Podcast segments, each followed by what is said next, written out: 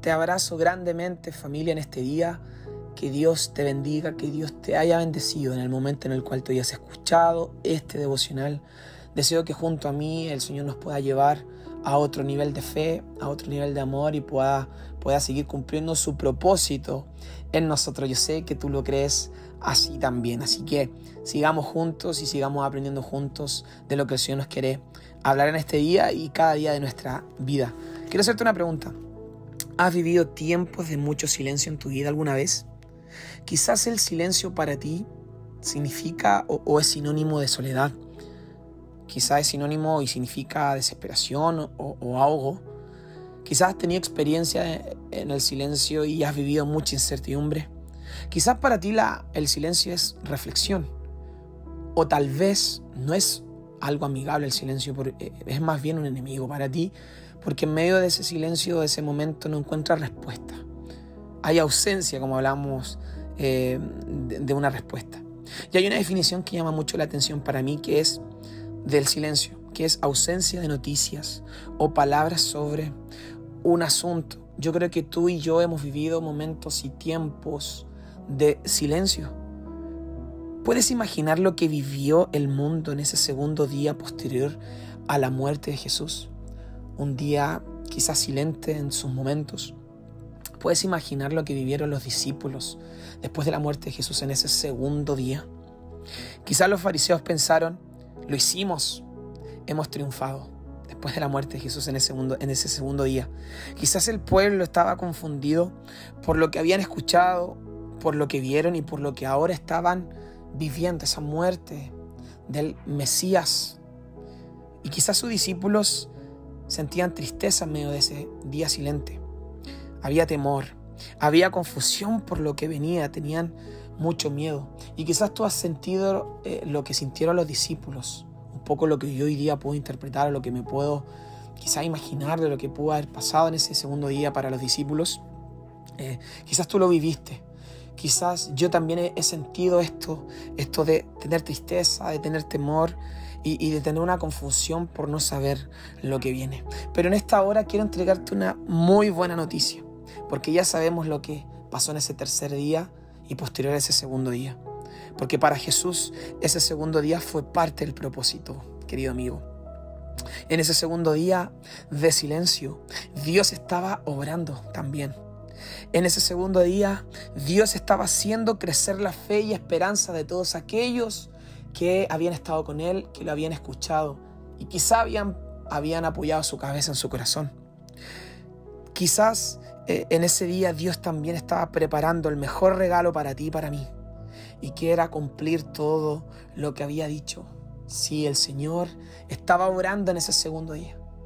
No había ausencia del Señor, como lo decía la, la definición. No, no, no, porque no es un silencio de ausencia para nada. Es un silencio en el cual Dios estaba orando, Dios estaba haciendo crecer la fe y Dios estaba preparando el, mejor regalo para ti y para mí, que es la salvación. Por eso tú y yo que hemos recibido ese regalo, querido amigo, y, esto es una buena noticia, te lo acabo de decir, es una muy buena noticia. Por eso tú y yo que hemos recibido ese regalo, en el silencio debemos recordar algunas cosas, algunas palabras claves. Lo primero que debes recordar y nunca olvidar en medio de esos momentos de silencio es propósito. El silencio tenía una razón. El Señor tenía un propósito con ese segundo día en el medio de ese silencio. Número dos, paciencia, porque la espera traerá frutos y sin duda que lo trajo con ese tercer día.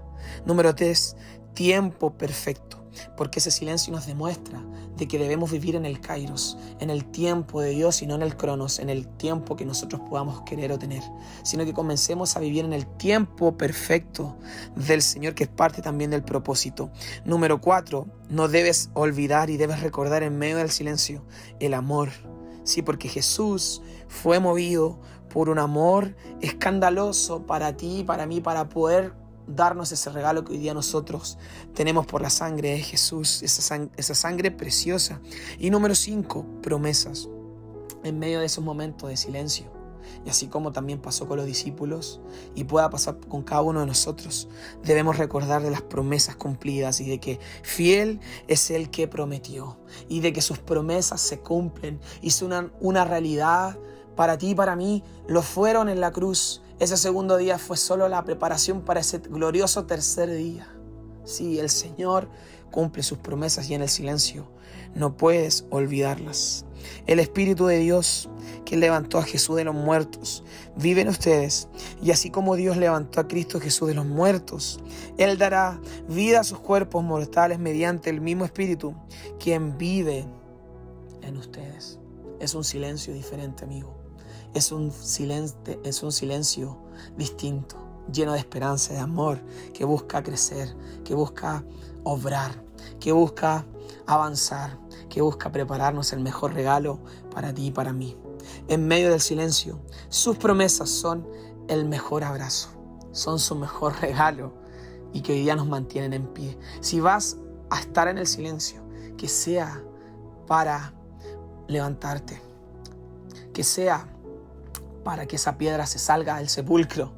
¿Para qué? Para preparar esa tumba y, lo vacía que estará para rasgar el velo, porque el Espíritu de Dios, ese mismo que levantó a Jesús de entre los muertos, hoy día vive en nosotros y ese es el mejor regalo y lo tienes que recordar y no lo puedes olvidar en medio de los momentos de ausencia de, de alguna noticia o alguna palabra. En ese tercer día, sí que se escucha una noticia grande, de que la tumba estaba vacía y de que Jesucristo se había levantado y hoy día vive para siempre. Hoy nosotros lo disfrutamos. Dios te bendiga muchísimo, muchísimo.